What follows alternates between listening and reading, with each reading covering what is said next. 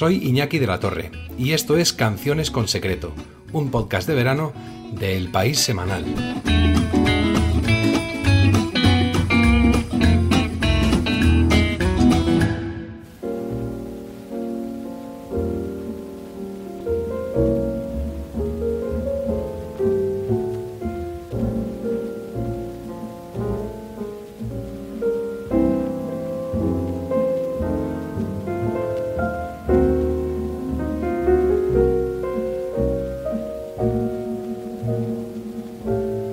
Cuando Billie Holiday comenzó a popularizar Strange Fruit, su madre le dijo, ¿Por qué te significas de ese modo?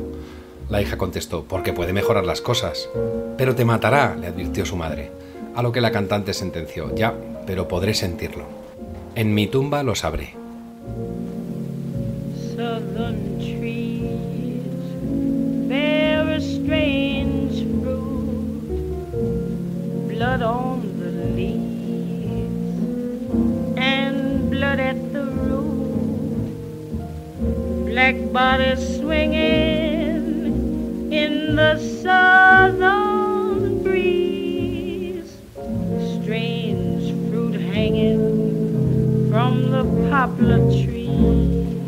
La primera vez que cantarla casi le cuesta la vida fue en 1944, cuando un militar la llamó negrata, nigger en slang, después de una actuación.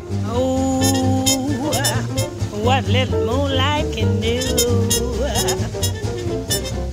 Oh, what little moonlight can do to you.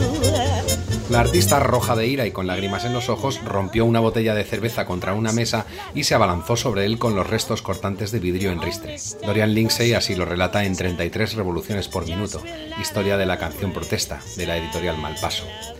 En otra ocasión bien puede decirse que le costó la cárcel. Cantar aquel tema no me ha ayudado lo más mínimo, se lamentaba Holiday en la revista Downbeat en el año 1947. Lo canté en el Air Theater hasta que me obligaron a parar, contaba. Al día siguiente, la Oficina Federal de Estupefacientes del FBI la detuvo con acusaciones que la condujeron un año a prisión. Ella nunca pensó que fuese una casualidad.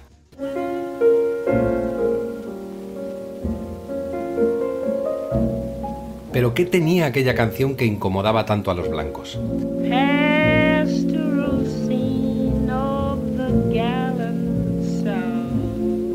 La letra no insultaba a la supremacía dominante ni explicitaba protesta alguna sobre la opresión en la que vivían los negros.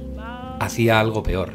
Describía crudamente el panorama vomitivo que quedaba tras el linchamiento de dos hombres de color, hasta el punto de excitar los olores de la escena y dibujar la mueca desencajada de los cadáveres.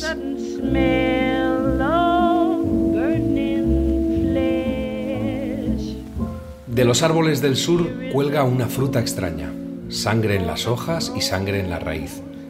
Cuerpos negros balanceándose en la brisa del sur, los ojos saltones y la boca torcida. Aroma de magnolias dulce y fresco, y el repentino olor a carne quemada.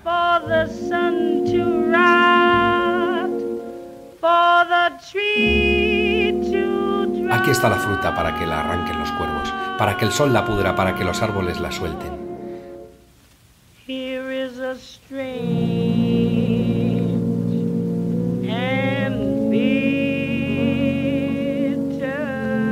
Esta es una cosecha extraña y amarga.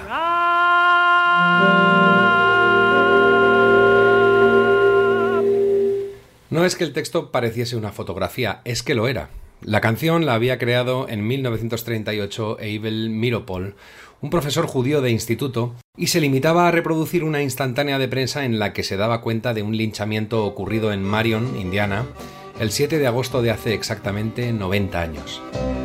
Goodbye, Joe. Me gotta go, me oh my oh. Me gotta go, pull the P road down.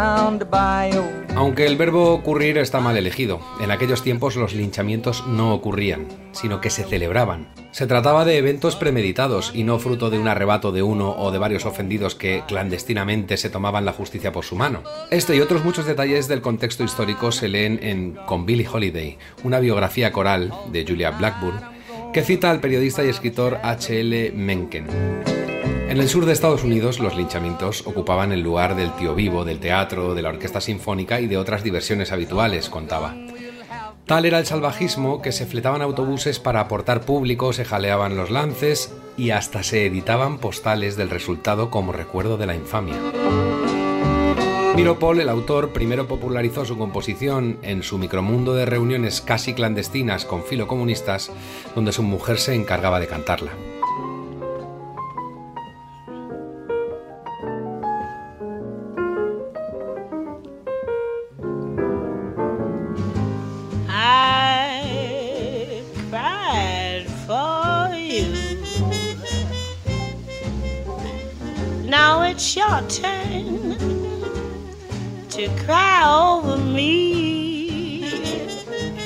Pero un día de 1939 el autor vio la ocasión de enseñársela a Barney Josephson, que era el dueño del Café Society en Nueva York donde Billie Holiday comenzaba a reinar. Este le pidió que la probase al piano en privado con el profesor y la artista accedió, no sin recelos iniciales ya que el tema es especialmente mortecino. Pero finalmente entendió el mensaje profundo y lo hizo suyo hasta el punto de estrenarlo pocos días después.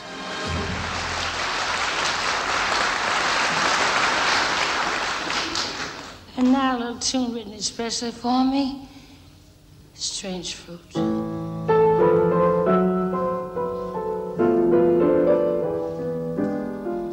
Quienes la oyeron cantar por primera vez Strange Fruit en aquella noche de marzo de 1939 quedaron petrificados, para después aplaudir con el ahínco que imprime la rabia. Southern trees bear strange fruit. Blood on the leaves and blood at the root. Muchos promotores preferían que obviase la canción en favor de la parte más convencional de su repertorio de jazz, pero ella se defendía del veto incluyendo en sus contratos el derecho a cantarla.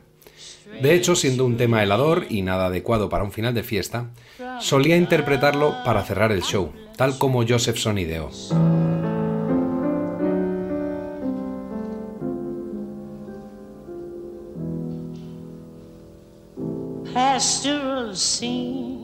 Aquella primera noche que lo cantó en su café, el empresario dispuso un ritual a la altura del escalofrío que buscaba. Los camareros dejaron de servir entre las mesas. Todas las luces de la sala se apagaron y solo se la veía a ella, bajo un frío foco cenital, con su magnolia en el pelo y cantando impertérrita.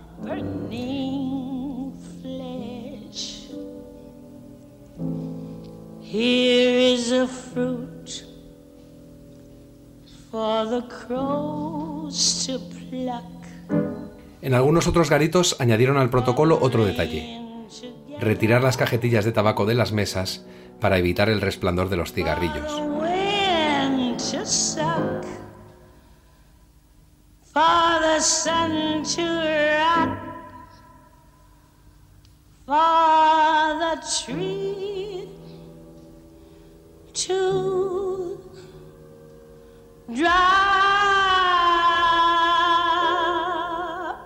Ella siempre siguió cantando Strange Fruit, aunque cada vez menos, hasta que el 17 de julio de 1959, solo cuatro meses después de grabarla por cuarta vez, la cantante de voz quejumbrosa falleció, tal como su madre le advirtió.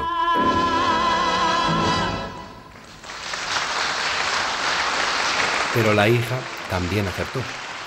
61 años después, su tema fetiche ha resurgido como el himno de las protestas raciales de Estados Unidos. Y Billie Holiday ha podido sentirlo desde su tumba. all of me. All see?